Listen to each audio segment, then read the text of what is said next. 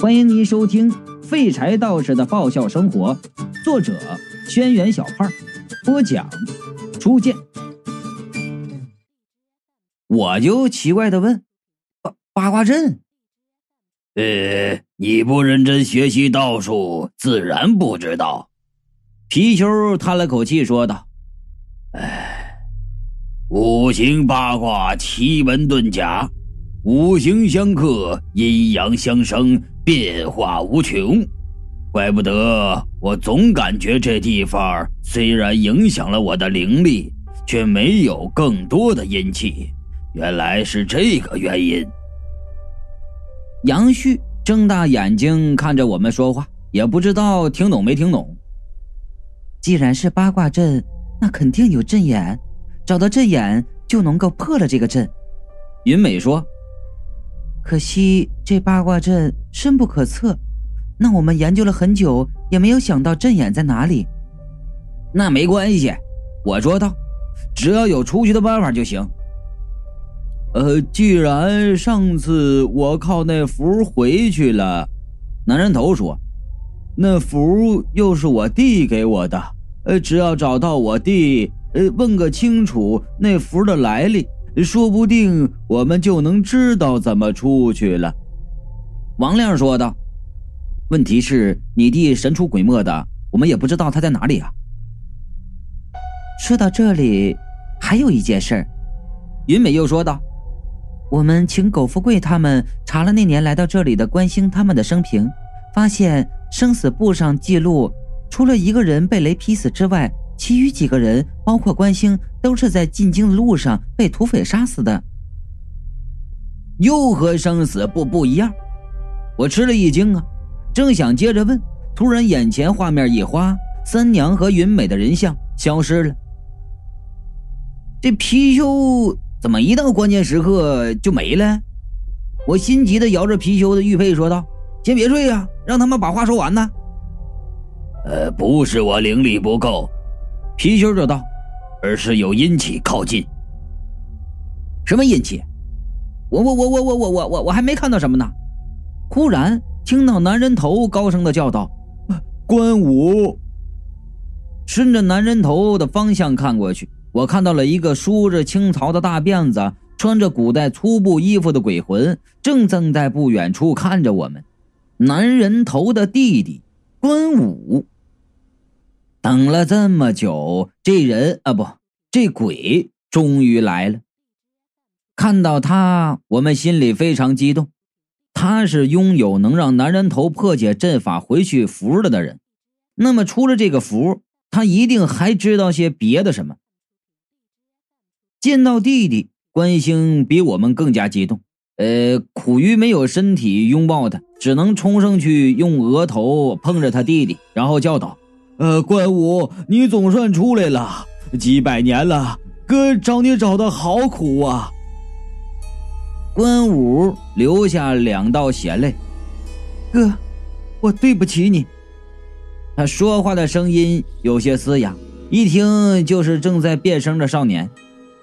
关兴高兴的说道：“哎，都是一家人，有什么对得起、对不起的？”呃，我只要找到你，就有脸带着你下去投胎见咱们爹娘了。”关武说道，“哥，你已经出去了，就好好转世投胎。本来就是我对不起你，何苦又回来找我？呃，你把符给了我，我又怎么能一个人逃出去？呃，咱们是亲兄弟，谁也不能落下。而且这一百年……”我一直想着，或许你没有死，还还活着。关兴问：“你到底是怎么死的？”关武避而不答，说道：“哥，你不应该来的，很多事情，我唯独不想让你知道。”我就说了：“小兄弟，哎，这就是你的不对了。你哥不怕危险，跑进来找你，你写生给别人看，不给你哥看。”让你哥到处找你，脑袋掉了一次又一次的，像话吗？啊！关武只是重复道：“你们不应该来的。”男人头奇怪的问：“为什么？”关武抬起满是血泪的脸：“好吧，哥，你想知道，我全告诉你。”说完，又飘得无影无踪了。关兴见关武不见了，着急的四处张望，就叫道：“关武，关武！”他叫了没两声，整个小二楼忽然一下子黑了，灯灯坏了。我连忙走到那个灯绳儿附近，伸着手摸了半天。要说这摸着黑开灯，我也不是第一次了。可是这次我是怎么摸也摸不到灯绳。正在我奇怪的时候，王亮就叫道：“马丽树，快看！黑灯瞎火的干什么呀？”我正奇怪呢，忽然听到二楼传来嘎吱的开门声。一个男人喊道：“你先喝着，我出去尿尿。”另一个说。你简直是尿缸子，每天喝两口就跑一趟，真他妈没劲儿。另一个人骂道：“去你爷爷的！”然后啊，就见一个黑影晃晃悠悠的从楼上下来。这、这、楼里还有人？我们都是一惊啊，屏气凝神的看着那人。那人似乎没有看到我们，下了楼梯，完全没有理会我们。哎，醉醺醺的哼着小曲儿往外走。他呀是满身的酒气，走到门口还在门上撞了一下，骂骂咧咧的踢了一脚门，然后才出去。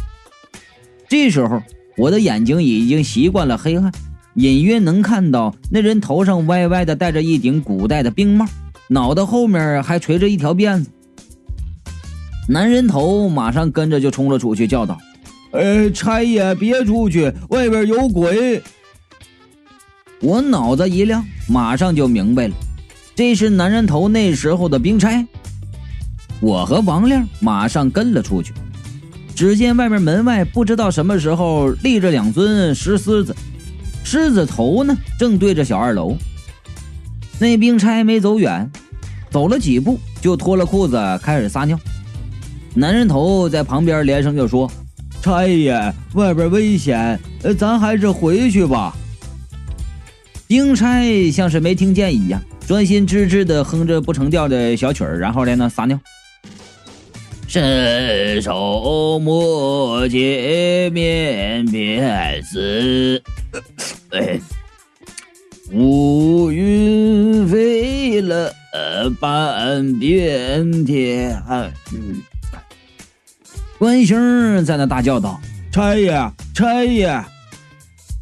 那兵差哆嗦了一下，转头看向我们。关兴非常高兴地说：“哎，呃差爷，外面危险，咱回。”他那话还没有说完，却见那兵差嘿嘿笑道，口齿不清的问：“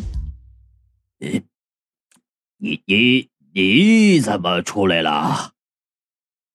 此时听到外面有些嘶哑的少年声音答道：“出来尿尿。”哦好，哦好好。兵差又转过头，笑着道：“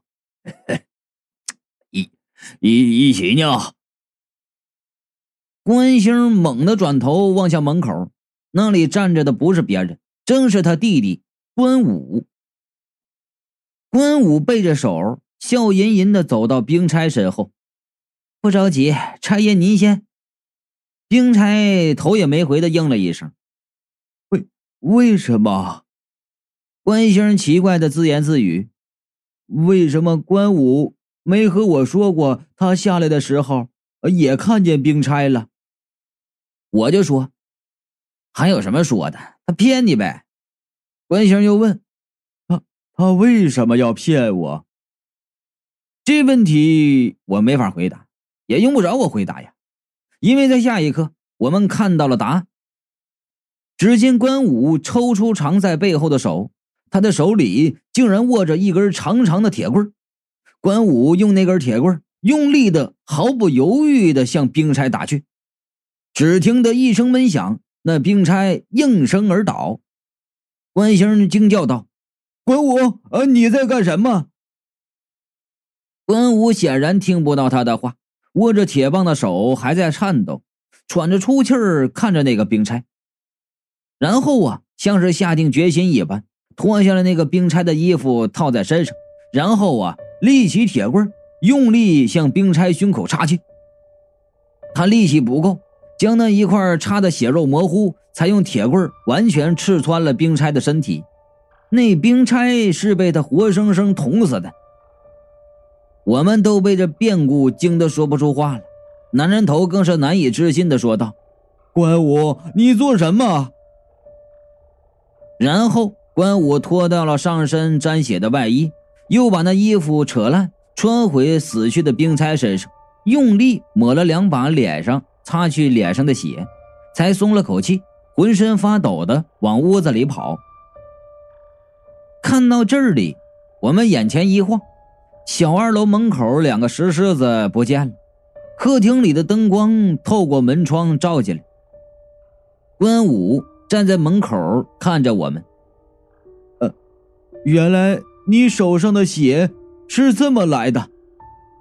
男人头看向关武，气得整个头都在抖。当初我只奇怪那么强壮的官差为啥不声不响的就死了，现在想来。原来是因为他认识你，才没有戒备。关武难过的低下头，半晌才轻轻的点头。爹娘送你去读圣贤书，是想让你以后为官家光宗耀祖。关兴气得大吼啊！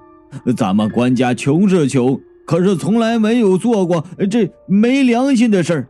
你这样对得起咱爹娘吗？关武轻声的说：“哥，我知道错了。”王亮就问：“剩下的人是怎么死的？”关兴说道：“难道也是你杀的？”关武又点点头。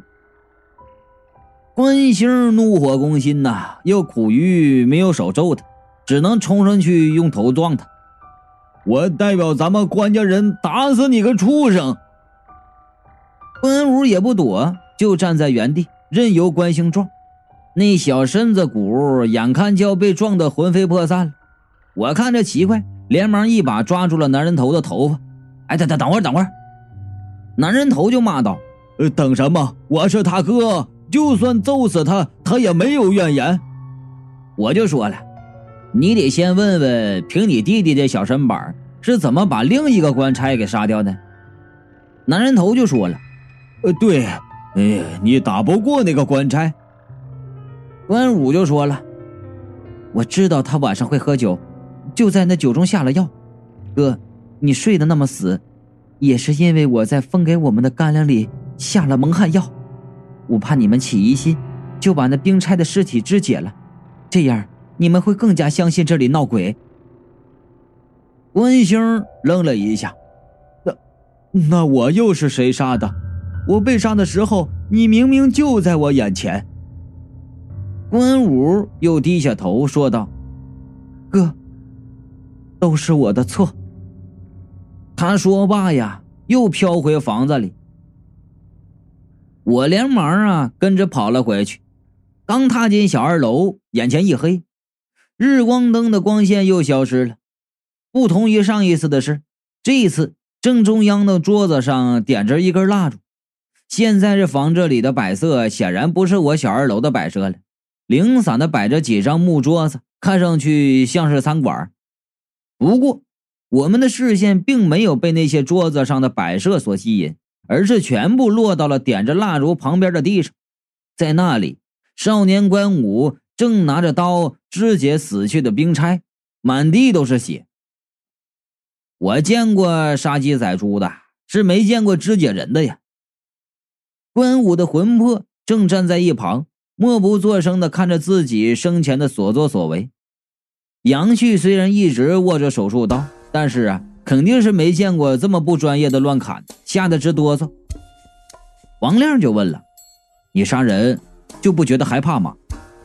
关武说道：“杀第一个的时候还挺害怕的，第二个就冷静很多了。怪不得哪个国家都在严厉打击青少年犯罪呢，个个都这样，那还得了啊！”关武忽然转过头望向二楼，我们顺着他看到地方望过去，要不是他看了，我们还真难以发现，在二楼的墙边上露出了一个脑袋，正看向这边。关星好像忽然明白了什么，啊了一声，呆呆的看向那边。那脑袋看了一会儿，又缩了回去。我们再看回来，却见在下面切这个官兵的官武也不见了，就满地的断手、断脚和肠子。王令看了一眼，就开始干呕，然后说道：“我我以后再也吃不下肉了。”哎呀，我有些惋惜的想，要是雷迪嘎嘎在这里多好，他看到这情景啊，我能省不少肉钱。楼上又传来了木地板轻微的响声，像是有人在小心的走路。我们又往上看去，那声音停了一会儿。然后一个人摸着墙，从上面轻手轻脚的走下来。我看着那人又说：“关星，那人长得和你真像。”关星说了：“那就是我。那天我听到外面有动静，出来看看。”关武就说了：“这就是我哥临死前那天的情形。”只见关星下来以后，先是看向最中间摆着的一些干粮和半瓶酒的桌子。似乎是吓了一跳，后退了两步，猛地转身，警惕地望向四周，然后身体又顿了一下，再转过身，指着那桌子：“你们，嗯，你们。”就在这时，楼上传来了一阵急促的脚步声。关武，别过来！关星大叫一声，转身就跑。就在这一刻，他身后的黑暗空间中忽然窜出一个黑影。挥着刀子向关星的脖子砍去，关星的脑袋从身体上脱离，咕噜咕噜的滚下来，落到了护身符上，嗖的一下消失不见了。哥，关武在楼梯上发出撕心裂肺的悲鸣。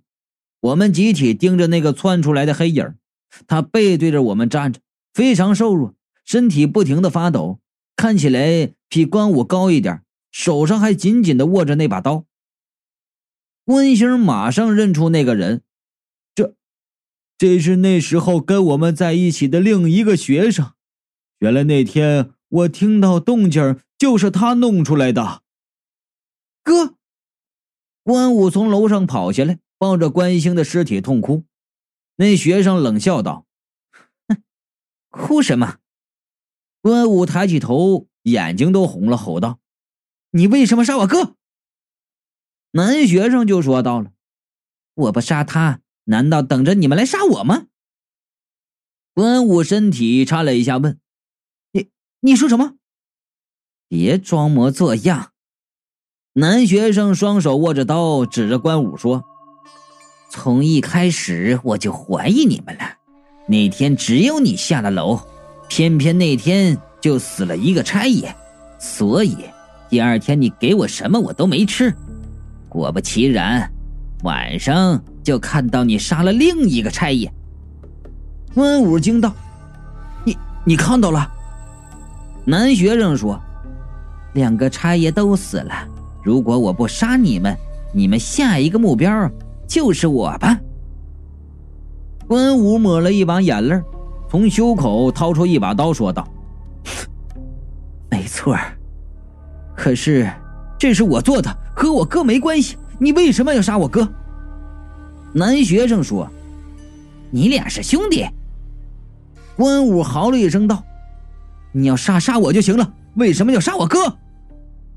不止你哥，你也得死。”那男学生咬牙冲上去，把关武扑倒在地上，对着他狠狠的戳了几刀。关武胸口完全被血迹侵蚀，奋力的挣扎。从一旁抽了一张凳子朝男学生的头上砸去，男学生额头被砸中，鲜血直流，下意识的用手去摸。就在这时，关武毫不迟疑的用刀子戳中了男学生的胸口。男学生惨叫着捂着胸口倒在地上，大口大口的喘着气，眼睛却渐渐失去了焦点。关武笑道：“我哥是无辜的，你杀了我哥。”我要你给我哥偿命！说完，站起来，踉踉跄跄的朝着关兴的尸体走去，口中念念有词：“哥，我，对不起。那个你尚未说完，就扑通一声倒在地上不动了。得，全死了。我看着一地的尸体，不禁说道：“